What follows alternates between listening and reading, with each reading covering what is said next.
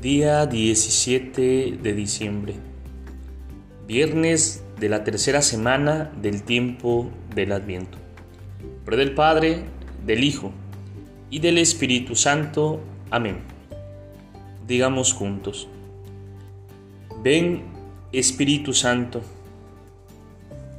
porque cuando llueve añoro el sol, cuando hace calor deseo el aire fresco cuando estoy solo, extraño a los amigos. Cuando estoy con ellos, desearía la calma de la soledad. Nunca estoy del todo conforme con la vida. Ven a sanar a esta pobre criatura insatisfecha, que no sabe adaptarse, que no sabe valorar lo bueno de cada cosa, la belleza de cada momento.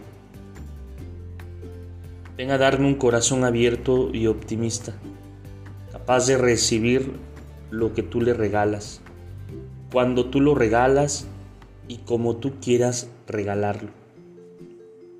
Hoy mismo, Espíritu Santo, enséñame a valorar el bien de este día así como es, sin exigir otra cosa. Enséñame a entregarme en estas circunstancias que me toca vivir y muéstrame que también de esto que me está sucediendo, puedo aprender algo, puedo sacar algo bueno.